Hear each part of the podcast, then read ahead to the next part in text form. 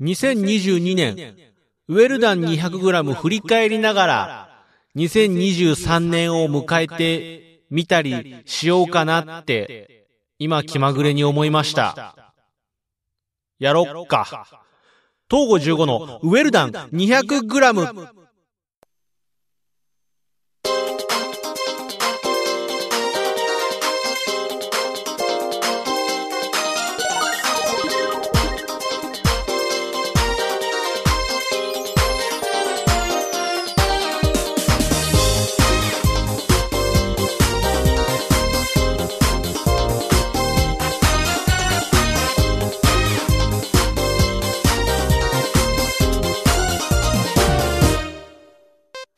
はい、ということで、はい。なんか、ね、えっ、ー、と、この間の 月曜日か。月曜日の配信でね、なんか、やらなかったじゃん。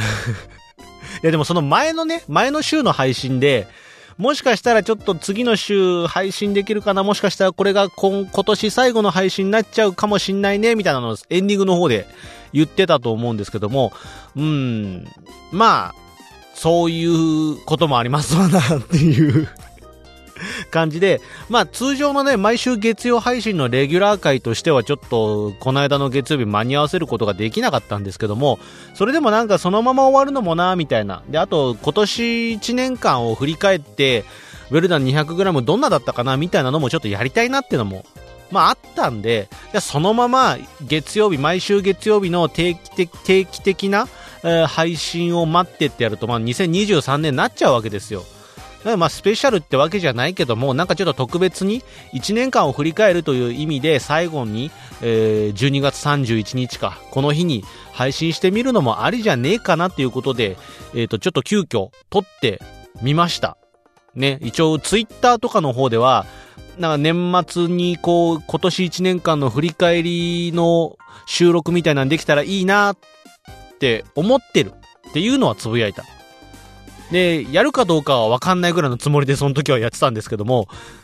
まあ、そこまで言ったらやろっか、みたいな。いや、渋々じゃないよ。一応言っとくけど渋々じゃないよ。やりたいのは本当だったしね。で、結果、やってるわけですから、別に何、何、何かに突き動かされてとか、しょうがなしにとかそういうんじゃないよ。で、まあね、その最後の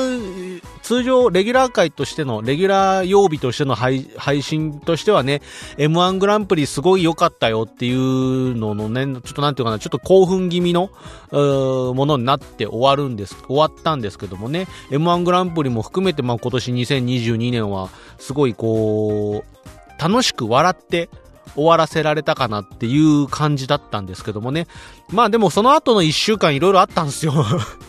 その後の。要は、えっ、ー、と、通常のね、月曜日、レギュラー会としての収録ができなくなったのよ。いろいろあって。これこの後話すわ。この後話すけど、できなくなっちゃったんですよね。何があったか、まあちょっとね、本当に話せば長く、話せば長くなるよ。なるんだけども、本当だから喋りたいことはね、一応あるにはあるんですよ。まだまだちょっとこの、要は M1 すごかったっていう興奮の次の週、12月26日の月曜日までの間にもいろいろあったんですよ。喋りたいこともいっぱいあったし、ネタもあったんで、収録ができれば全然喋ったんですけども、ね。ね。だいぶ間を空けてのねですけども、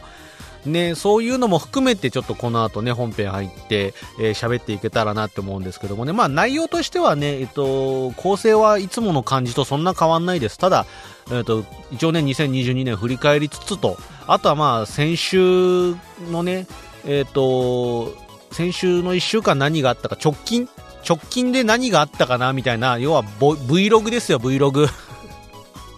言っちゃえばこの番組 Vlog ですから、えー、ビデオログじゃないというだけ、ボイスログですよっていうだけ。ビデオではなく、ボイス、声で撮ってる、日記、ブログですから。ね、そういう意味ではほぼほぼ Vlog なんですけども、まあね、ね、そういう感じで1年間、今年も無事を終えることができましたんで、まあその来年もよろしくという意味でね、新しく2023年からこの番組を聞いてくれる方もいるかもしれないんですけども、まあそういう方にもですね、このウェルダン 200g っていう番組が、そして東郷15っていう人間が、どういうやつなのかっていうのを知ってもらうためにも、2022年振り返っとこうじゃないのっていう、そういう感じで、えー、今日はやらせてもらいたいなって思います。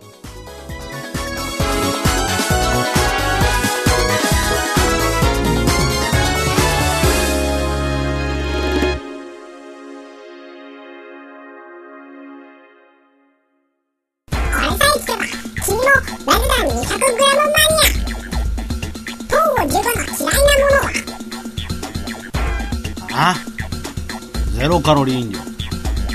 ダン 200g ということで、改めまして、東郷15です。はい。今日はね、あの、いいマイクで撮ってます。先週、前回分はね、ちょっと取り急ぎ、M1 見た後取り急ぎだったんで、普通に iPhone で撮ったんですけども、今回はね、もう、いいやつ。その前の週、M1 回の前の週にやったいいマイク。で今日は撮ってます。ただまだ調整とか俺、まだこのマイクをうまく使いこなせてないんで、これもちょっとどうなるかわかんない。前々回の最初のこのいいマイクで撮った時はね、えっ、ー、と、まあまあいい音質で仕上げることができたんですけども、その収録の時の音量調整がうまくいかなくってね、ちょっとちっちゃかった。あと、あの、パソコンに取り込んで、よし編集するぞって思ったらめっちゃくちゃ声ちっちゃくて うわーと思って、これ大丈夫かなと思って、なんとかなんとか編集で調整して、で、一本仕上げたんですけども、今回もまたちょっとね、それの反省点を踏まえて収録時の音量調整をまた、あの、前回やった時と違う形でやってるんで、これも今ちゃんと撮れてるかどうか正直自信ないです ないけどやっていきましょうかね。はい。大丈夫だと思って信じてやってますよ。で、えー、っと、その、2022年振り返る前に一応ね、この前回分から1週間空いてるわけですよ。いろいろあったんですって、本当に取れない理由が。もう、本当俺としては喋りたくて喋りたくてしょうがなかったんですけども、あの、まずね、聞いたことあるぎっくり背中 ぎっくり背中をやっちゃって、あの、背中がね、めちゃくちゃ痛くなっちゃって、で、もあの、なん、なんていうのかな、肩こりとか、俺全然ないんですよ。ちょっとした自慢なんですけどね。肩こりとかを全然したことがなくって、そういう、こう、体の痛みみたいなのは、そんなに筋肉痛とかそういうのはありますけども、全然なかったんで、こう、なんだこれって、最初はちょっとした違和感だったんですよ。違和感で、なんかこう、腰から背中にかけてがちょっと痛いなと思って、ただ筋肉痛とも違うし、もしかしてこれあの、腰、背中あたりがこう凝り固まっちゃってんのかななんて思って、まあ、その時は特に気にしてなかったんですよ。でも、全然その痛みが消えないまんま、そうね、夜ぐらいかな、その日の夜ぐらい、その日の夜ぐらいから、どんどん痛みが増してって、で、夜寝てる時に体がね、仰向けじゃ無理なんです。仰向けで寝てると痛くて、息が吸えないんですよ。大きく息吸うとこう、肺がさ、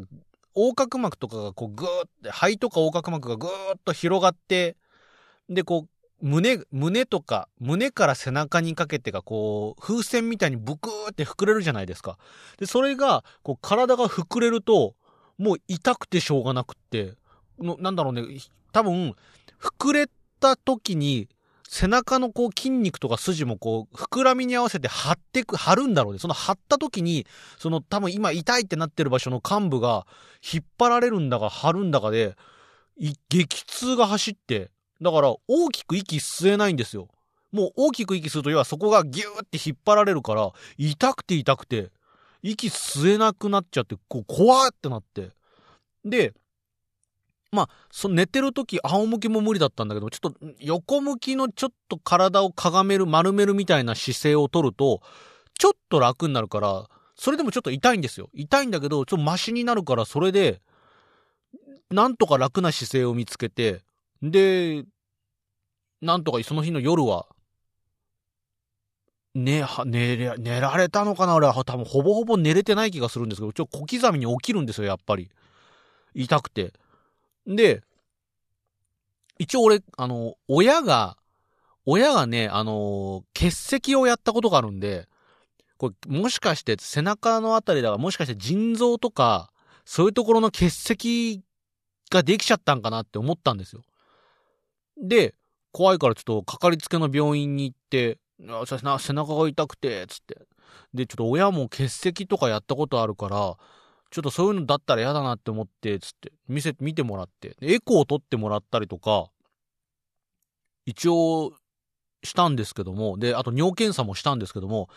いや、特に、あの、尿検査の結果、悪いものが入ってるもないし、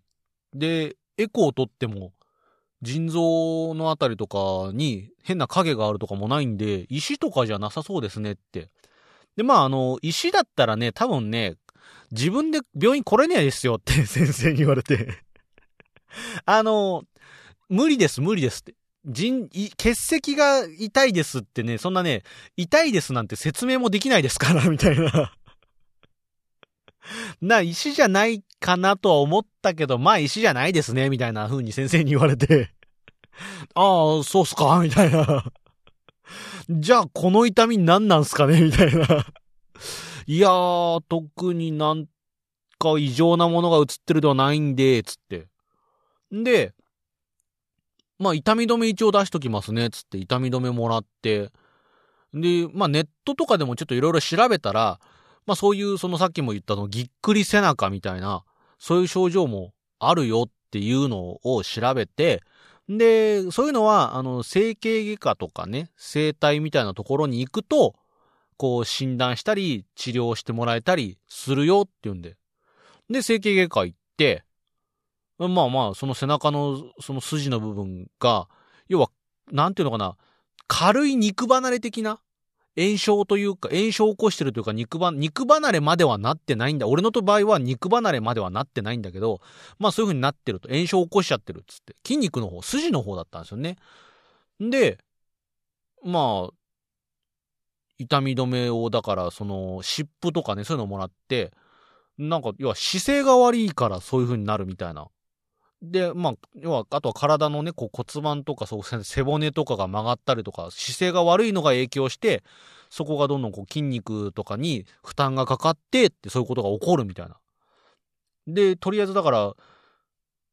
湿布もらって、あの、基本的には安静にしててくださいみたいな。で、しばらくだから、薬、痛み止めの薬とかももらうんだけど、でもやっぱ痛いんですよ。で、一番きつかったのが、あの、くしゃみとか、ゲップとか、笑うとか、なんですよ。で、くしゃみなんかすると、もう、体がほら、その瞬間だけこう、ギューってなるじゃないですか。か筋肉がこう硬直するというか、一瞬こう、瞬、瞬発的にギュッてなるから、くしゃみした瞬間にもうね、声上げるぐらい痛いのよ。だから、ヘクションってやった時の声と一緒に、その連動して、あー痛いってなるし、で、ゲップ、ゲップも、ご飯とか炭酸飲料、もその飲み物もそうですよ。炭酸入ってなくても飲み物飲んだ時に、ちょっとこう、その後ケフってなるじゃないですか。ケフって上がってくる時に、ちょっとこう、そこも多分ゲップするとき筋肉が一緒に動いてるんだろうね。ギュッてなって背中がうーってなるから、ご飯もね、なんかこう、雑に食べられないというか、こう、飲み物とかも飲むときも、要は空気と一緒に飲み込むと、その空気だけこう出そうとしてゲップになるじゃないですか。それが痛くて、もうだからご飯もなんかすっごいゆっくり慎重に食べたりとか、ゲップするときもなんか、ゲップするのにそれでも痛、痛みがちょっとゆ、緩めの、痛みはないはないんだけど、緩めの姿勢があるから、あ、ゲップ出そうって思ったら、ちょっと体をこう、なんだろう、立てて、痛い部分を、こう、かばうような姿勢をする、して、ケフって出すと、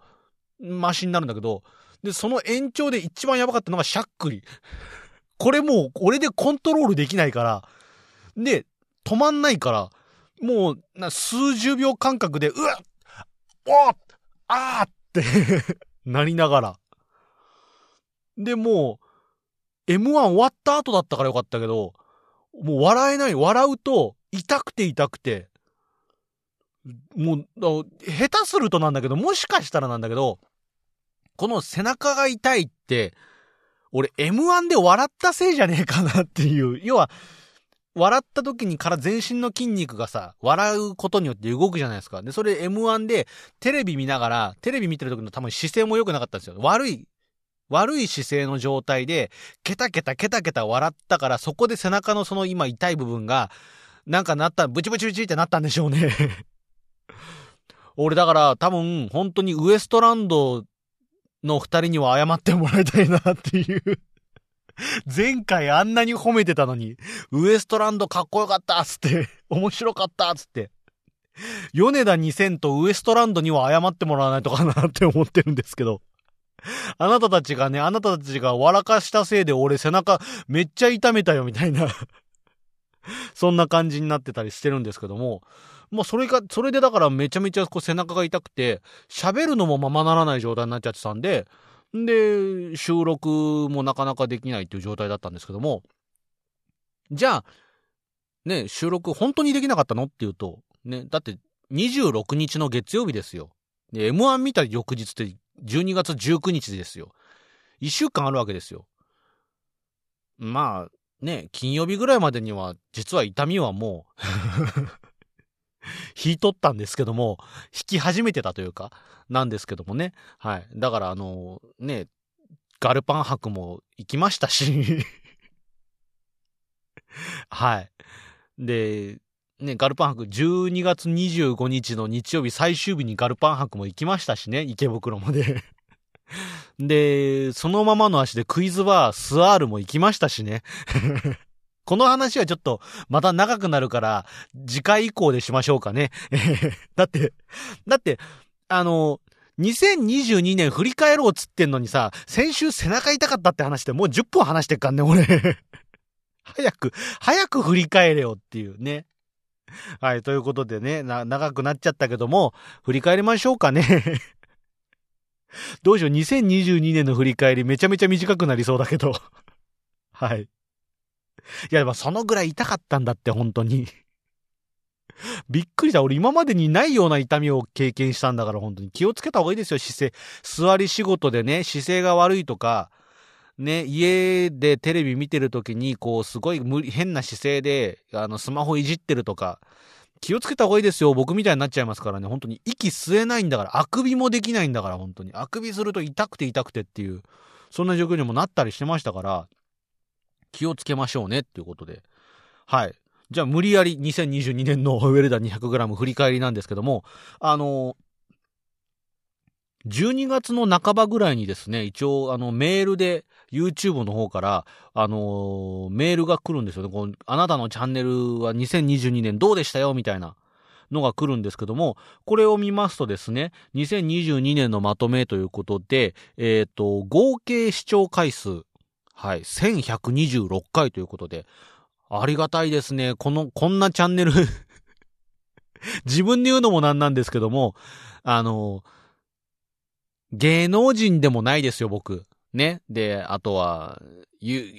VTuber みたいな、ね。かっこよかったり、可愛かったりするような、こう今をときめく VTuber でも、だって側ないし、V がないし、V の側とかないしね。はい。ね、ないし、なんでもない俺ですよ。なんでもない俺、万歳。そんな僕でも1126回1年間で、えー、この、この番組を見てくれた YouTube を見てくれたというか、まあ、聞いてくれたというかっていう形で、えー、締めくくることができました。1126回で1000回超えてるんですよ。本当にありがたい。で、これ時間にしますと、2177分です。はい。2000分ですからね。はい。時間で直すとどうなんでしょう僕、電卓、電卓がないと計算ができない人なんですけども、2177これ60で割りますと、はい。36時間です。はい。1日以上ですよ。1日24時間と、えっ、ー、と、あと12時間か。だから、1日半。1年間で、トータル1日半分、みんな聞いてくれたという。すっごいですよ。この番組のために1日半無駄にできるんですかっていう話。俺は無理だね。なぜなら俺は収録ね、だいたい1回の放送で30分前後ぐらいかな。30分いかないか25分前後ぐらいですよ。これを毎週やってるわけですよ。だ1年間だいたい50週間ぐらい、51、2週ぐらいあるわけじゃないですか。これを、えっ、ー、と、25分ずつぐらい、毎週毎週ほぼやってるわけですよ。25で、まあ50週としましょうか。1250分ですよ。俺が収録してる時間のプラス1000分ぐらい。を皆さん聞いてくれたということで、はい。来年もよろしくね。違うでしょ？違うでしょ？ありがとうございますでしょ？はい。でね、あのー、ありがたいことにで、高評価、グッドボタンですね、高評価も、えー、10件、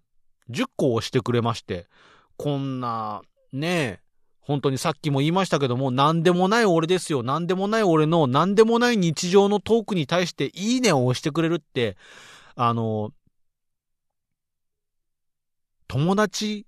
友達でも押してくれないんですよ。わかんない。本当に、もしかしたら友達が押してくれてるかもしんないんだけども、でもね、いや、ありがたいというか、すごい、すごいよね。すごい押してくれんだっていう 関心。まあ、あのー、中にはね、もしかしたらこう、聞いてくれていた人の興味をそそるようなことをテーマにして喋ってることもあったと思います。あの、クイズの話することもありますし、サウナの話することもあるし、ね、あとゲームの話することもあれば、ね、今年はあの、クイズ検定と検定を受けたりとかね、そういう話もしましたから、もしかしたらね、そういうのに興味があって、あ、そういうのを話してるのかな、この番組は、つって見に来てくれた、聞きに来てくれた人が、最後までちゃんと聞いてくれてありがとう。で、よかった。ね、しかも良かったっつって押してくれたかもしれないんで、それはすごいありがたいことでしたね。はい。10件、来年はこの10件を超えることができるのかっていう形ですけども、そして、えー、チャンネル登録者数もですね、2名増えまして、はい。今8人いますけどもね、すごいです。もう来年はもう、2桁乗るかな大台乗るかなっていうところでね、頑張っていきたいなと思うんですけども、2人ね、増えましたから、ありがとうございます。素直にね、素直にありがとうございますということで。で、えっ、ー、と、視聴回数が最も多かった月として8月が上がってますけども、8月は多分ね、あの FGO フェスですね。FGO フェスに行ってきたよっていうトークの番組を上げたんですけども、これが視聴回数めちゃめちゃ多かったということで、はい。えー、その他にもですね、今年最も視聴された動画ということで、一番回数が多かったのは、えー、アタック25ネクストこれの予選会に参加しましたよっていう回ですね。これがですね、なかなか評判がよろしいようで、ちょっと待って、喉が痛い。気合入れて喋ったから。先週、ああ、先週ね、喋れなかった分が、先週？今週？わかんないけども。あの、気合乗って、気合に乗せて喋ったら喉に負担がかかってたみたい。大丈夫かな？はい。失礼しました。ね。はい。その、アタック25ネクスト、えっ、ー、と、確か今年の4月ぐらいだったかな、に、えー、予選会に参加しまして、はい、えー、びっくりしたね。俺、俺も本当にびっくりしたんですよ。このアタック25ネクストに関してはですね。えー、まあもちろん、アタック25が終わりまして、ね、地上波で配信、えっ、ー、と、放送されていたアタック25が終了しまして、視聴者参加型のクイズ番組っていうのがどんどん減っていったなーなんて、ちょっとがっかりしてたんですよ。で、アタック25もぜひ出場したいなって思ってたんですけども、まあその時は、地上波でやってた頃は、まだなんか俺クイズって、こういうところに出てやるほどクイズ力があるわけじゃないしななんて思ってこう、ちょっと、もうちょっと俺がクイズ強くなったら、クイズ強くなったらって思って、あ、もうちょっともうちょっとって先延ばしにしてたんですよ。で、そしたら終わっちゃって、すごく残念な思いをしてっていう。で、アタック25ネクストが、まあ、BS ジャパネクストっていう、こう BS のね、えー、曲で始まりますよってなった時に、これはこれはもうぐずぐず言ってる場合じゃないということで、もう番組が始まりますよっていう、まだ始まる前の段階で、えっ、ー、と、参加者募集ということで、そういうのがあったんで、アプリを使って、まあ、応募をしていたんですよ。そしたら、えっ、ー、と、本当に最初の方です。本当に番組が始まってすぐぐらい。通常回で言うと、3回かな第3回が始まるぐらいのところで予選会があって、そこに参加させてもらいました。まあもちろん、えっ、ー、と、そこで出場権を勝ち取って番組に出るぐらいの気を気合ではいたんですけども、まあその時は残念なことにですね、ペーパーで自分より上の人がいっぱいいたんですよね。で、なかなか予選を突破することができずに、出場権は、えー、得ることができなかったということで、まあ引き続きですね、ちょっとチャンスを伺って参加していきたいなと思ってるんですけども、この時のお話ですね、この時のお話の回がどうやらすごく人気だったようで、えー、今、今日の段階でですかね、今日今、えっと、12月30日で喋ってるんですけども、この日の段階で、えー、視聴回数323回ということで、これもう本当に、えー、今年のウェルダン 200g の中で一番、一番聞かれている回となりました。はい。ありがとうございます。よろしければですね、えー、この後、この、この放送を聞いた後でも、ぜひ聞いていってもらえれば、これが、これがウェルダン 200g で一番聞かれた、今年一番聞かれた回かっていう形で、っていうか今年どころか、多分 YouTube に進出してから一番聞かれてます。歴代で一番だと思います、これ。はい。ということでですね、えー、どうやら皆さんが興味を持ってくれたのは、まあこういうアタック25とか、そういうクイズとかね、なかなかこう、そう、なの、普段、普段わからないところとかね、そういう裏話的なものに関してなかなか興味を持っていただけたのかなっていう感じがしますね。はい。えー、そしてですね、その他にも、まあ、えー、水着イベントですかね、FGO の水着イベントが始まった時のガチャの話、これも人気だったようでですね。で、あとは、新ウルトラマンですね。新ウルトラマンを見に行ったよっていう時の感想会。これも、なかなか評判が良かったようです。はい。新ウルトラマン面白かったですね。あのー、楽しみに。僕、ウルトラマンが好きなんで、もうこれは絶対見に行きたいと思ってたんですけども、まあ期待を裏切らない形で新ウルトラマン楽しむことができましたね。で、何よりこう僕の中で予想外だったのは、こうウルトラマンも確かに面白かったんですけども、そこに出演されていたですね、有岡大輝くんの演技が素晴らしいということで、ここの話を多分すげえしてた気がする。有岡くんがすごかったっつって。いうことを言ってたと思いますけども、あの、今ね、Amazon プライムの方で、え、配信されておりますのでね、プライム会員の方は、え、見放題に入ってますんで、え、まだ見てないっていう方は、ぜひ、あの、新ウルトラマン、あの、見て損はないかと思いますんで、ぜひ見てみてはいかがでしょうか、ということで。そしてですね、コミュニティの傾向ということで、チャンネルの視聴者、視聴回数が特に多かった国、もちろん、えー、日本語で喋ってますんで、日本からの視聴が特に多かったんですけども、この、メールの内容を見ますとですね、インドネシアや台湾からも視聴をしてくれた方がいるようです。ありがとうございます。あの、日本語がわかる方が見てくれたりとか、もしくはそこに在住する日本の方とかだったりするんですかね。わからないんですけども、まあ、この、えっ、ー、と、バリバリ日本語、そして、あの、映像もですね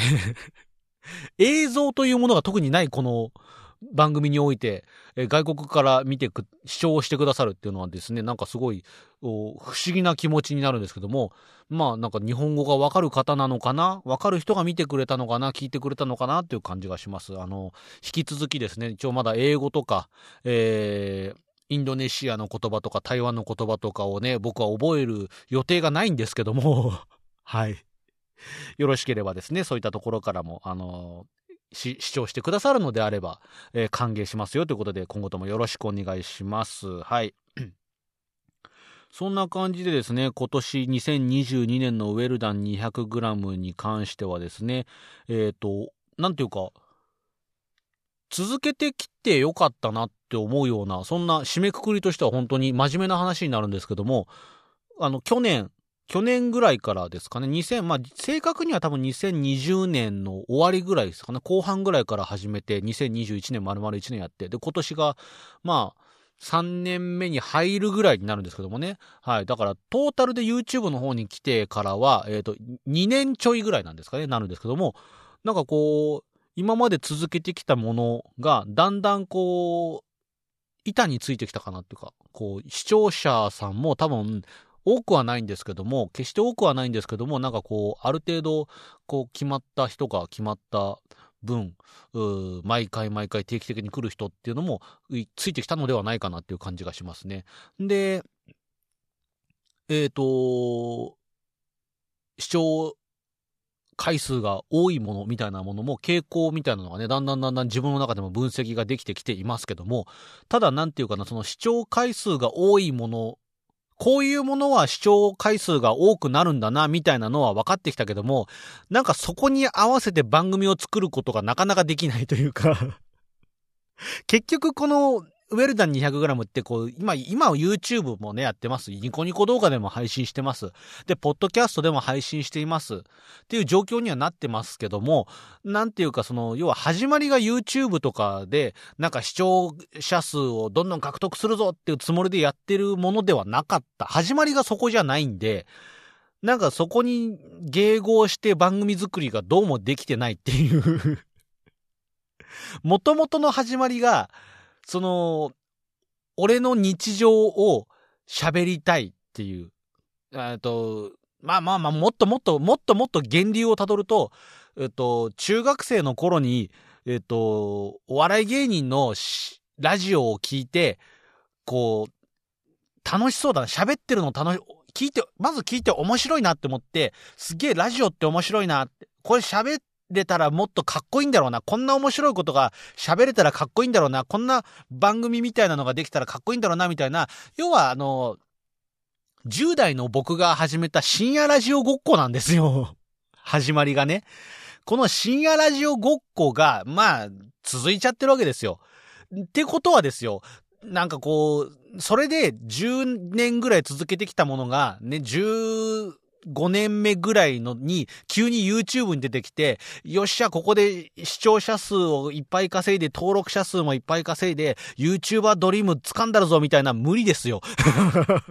それは無理。それは、それ用にね、あの、もう一個やんなきゃいけないことがあったりとか、組み立て直さなきゃいけないものがあるわけで、そのまま、こう、ポッドキャスト時代のものをそのまま持ってきて、受け入れられるには、ちょっと俺はまだなんていうかその認知度なり知名度なりカリスマ度なりみたいなものが足りてなさすぎるから、そこはちょっとね、あのー、なんていうか、YouTube に最適化されていないっていう YouTube やニコニコ動画みたいなものに最適、最適化はされてないんですけども、まあでも、それも含めてね、こういろいろと間口を広げて、こういうことをやってる奴がいるよっていうのを大きい声で、大きい声でね、叫んで、誰かの耳に、誰かの目に留まってもらえたらそれでいいかなという感じでやってますんで、あの、2023年も、まあ多分大きくスタンスを変えることはないんじゃないかなと思うんですけどもね。はい、という形で、まあやりたいように、あのー、そうなんですよ。別に誰に頼まれて始めたわけでもないわけですよ。俺がなんか喋りたいと思ってやって、で、やっていくうちに、この、ウェルダン 200g っていう番組そのものに俺が縛られ始めて おかしなもんなんですよね。自分が、こういう、うと、深夜ラジオごっこ、深夜ラジオ DJ ごっこをしたいっつって始めたにもかかわらず、これがね、もう3年目ぐらいからね、この番組自体に俺が縛られ始めて 収録をしない週があると、うわ、やばいやばいやばい。何がやばいんだよって話。撮れた、今週撮れた、やばいやばいで、次の週も2週続けて収録ができなそうになって、うわ、うわ、やばいやばい、ほんと2週、2週開けちゃった、やばいやばいやばいって、何が？みたいな感じになったりとか。で、あとは、喋れない週が出たりすると、でも喋りたいことはある。喋り、これ喋りたかったのにな、みたいなのがあっても、しゃななんか用事があったりとかね。あのーなんか学校のテスト勉強の方を、前、前喋ってる場合じゃねえぞみたいなのがあったりとかして、なんかできない。忙しいってなって喋れなくなった時に、もうちょっと体調悪くなるんですよ。具合悪くなっちゃうんですよね。もう、言いたい言いたい言いたいが吐き出せないまま、こう、一週間過ごすことになるから、もうね、こう、胸の中でこれが石になって固まるのよ。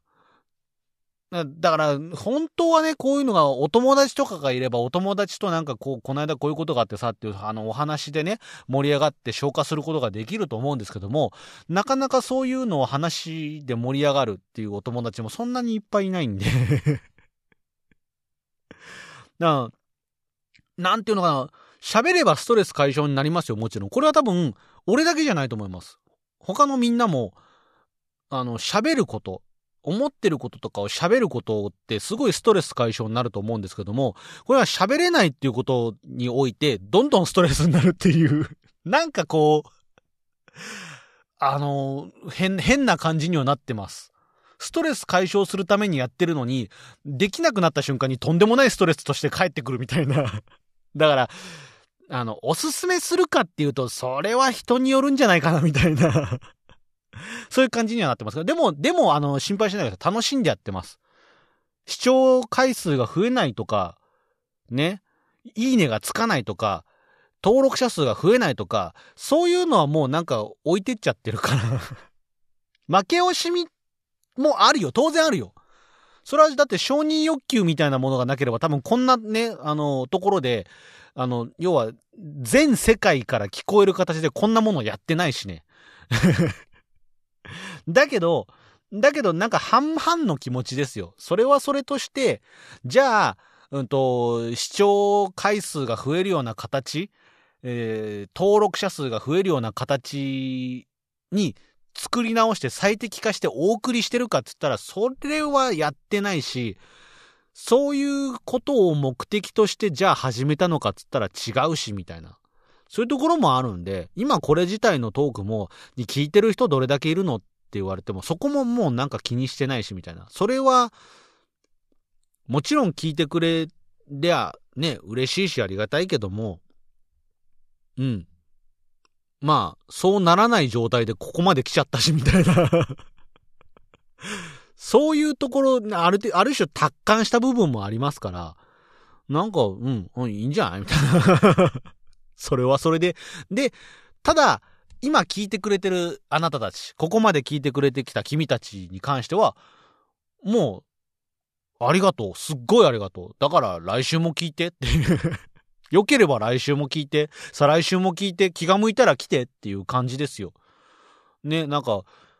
最近の YouTube もなんか、チャンネルが増えすぎて、なんか何見ていいかわかんないなーつって、ぼんやり、ぼんやりはしてるんだけど、なん、なん、これもなんかピンとこねえしとかなんか見ててもなんか、しっくりこねんだよな、みたいなのがあると思うんだよ。そしたら、ウェルダン 200g ちょうどいいと思うよ。あの、勉強しながらでもいいし、家事しながらでもいいし、仕事しながらでもいいですよ。耳一つあれば、垂れ流しときゃいいんですから。何もすることねえなとか、あ宿題やんなきゃいけないんだけどなとか、買った本を積んだままになってるわみたいな時に、無音だとさ、意外と集中してできない時あると思うんですよ。適度な雑音としてこの番組をただ垂れ流すでいいんですよ。あの、覚えておかなきゃいけないようなことなんかこの番組で何も喋ってないんですですから ね、聞いて、聞いた直後に、聞き終わった直後に、ところでこの番組って何喋ってたっけ？今日みたいな。思い出せないんだけど、みたいなことになったって全然構わないんですから。そういう感じでただただ垂れ流すっていうことで、この番組を利用してくださっても全然構わないわけですから、あのー、生活音の一部として、えー、ぜひ、あの、ウェルダン 200g 垂れ流していただけたらなと思います。ぜひ、あのー、そういった形で、あの、雑音の一つとして、えー、チャンネル登録を してみるのも良いのではないでしょうか。というわけで2023年もぜひよろしくお願いします。これさえ聞けば君もラルダン 200g マニアトンを15が怖いものって何ああ口内炎ラルダン 200g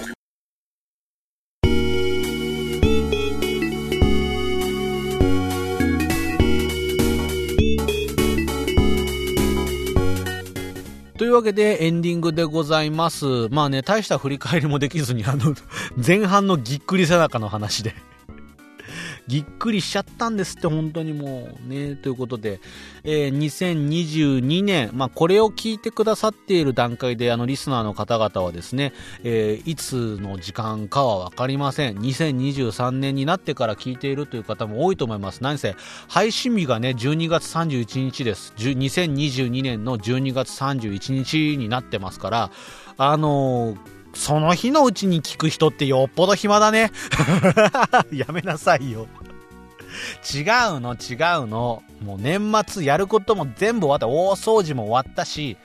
ね。で、こう、なんていうか、今年笑ってはいけないもないしな。カウントダウンまでどうしよっかな。年越しそば食うにはまだ早いんだよな。YouTube でもつけるか、みたいな。そういう感じでもしかしたら聞いてくれてる人もいるかもしれないじゃないですかね。ありがとうございます。ね、まあそういう人もいるかもしれないし、2023年になってから、あれっつって、ウェルダン 200g 月曜日以外にも上げてるじゃんっつって聞いて、聞いてくれてる方もいるかもしれない。そういうところでね、えー、まあ、どのタイミングで聞いてくださってるかわからないんですけども、まあ、2023年も、まあ、こんな感じで、頑張ってやっていきたいなって思います。ね、あの、いろいろとやりたいこともね、えー、ありますし、えー、と、見、見たいもの、したいこと、聞きたいこと、食べたいもの、いっぱいありますからね、行きたいところとかもありますから、そういったところをですね、まあ、ウェルダン200名、あそこ行ってきたよとか、これ食べたよとか、こういうのやったよとか、そういうのをまた喋っていけたらなって思ってます。相変わらずこう、なんていうか、こう、ためになるようなことは喋らないかもしれないんですけども、まあそういう、うと、な、よく喋る友達の一人喋りですよ それをなんかうだうだうだうだ聞き流してもらうっていう形で、え今後もウェルダン 200g をやっていけたらなって思いますし、もちろんね、新しい展開みたいなのがその中で見出せたら、それはそれで面白いかなって思いますんで、まだまだなんていうかこう、探り探りな部分っていうのはありますし、えー、やりたいこととか、挑戦したいこともありますんでね、そういったことに、まあなんか、巡り合うきっかけみたいなのがもし2023年生まれたら、それはそれで、あのー、なんか、ためらわずにやっていけたらなって思ってますんでね。はい。なんかそういう展望も、もし、チャンスをくれる人がいれば ぜひお声掛けください。そして、えー、チャンスを見つけたら、えー、ためらわずに踏み込んでいけたらなって思いますんでね。そんな形で、えー、ウェルダン 200g2022 年振り返りつつ、2023年も頑張っていきたいなって思いますので、まあエンディング珍しく短く、えー、手短に終わって、いつもエンディングの時間がすげえ長くなって本編の時間とそんな変わんなくねみたいなになるのがこの番組ですけども、本編長かったしね。はい。ということで、えー、っとですね、よろしければ、ウェルダン 200g2023 年もよろしくお願いします。そして、チャンネル登録、高評価ボタンも押してもらって、えー、来年の2023年の振り返りの時にはですね、2022年の振り返った時のデータよりも、より良いデータを皆さんに報告することができたらいいなって思っておりますんで、ぜひぜひそのためにもですね、えっ、と、こういう視聴者さんの、えー、ご協力とかね、ご愛顧がなければ、えー、そういった報告ができない形になりますんで、よろしければ本当に、えー、チャンネル登録、高評価ボタン、皆さん友達におすすめするとか、そういう形で広めていっていただけたらなって思います。ということで、えー、今年のウェルダン 200g はこの辺で終わりにしたいと思います。2023年もぜひよろしくお願いします。それでは、また次回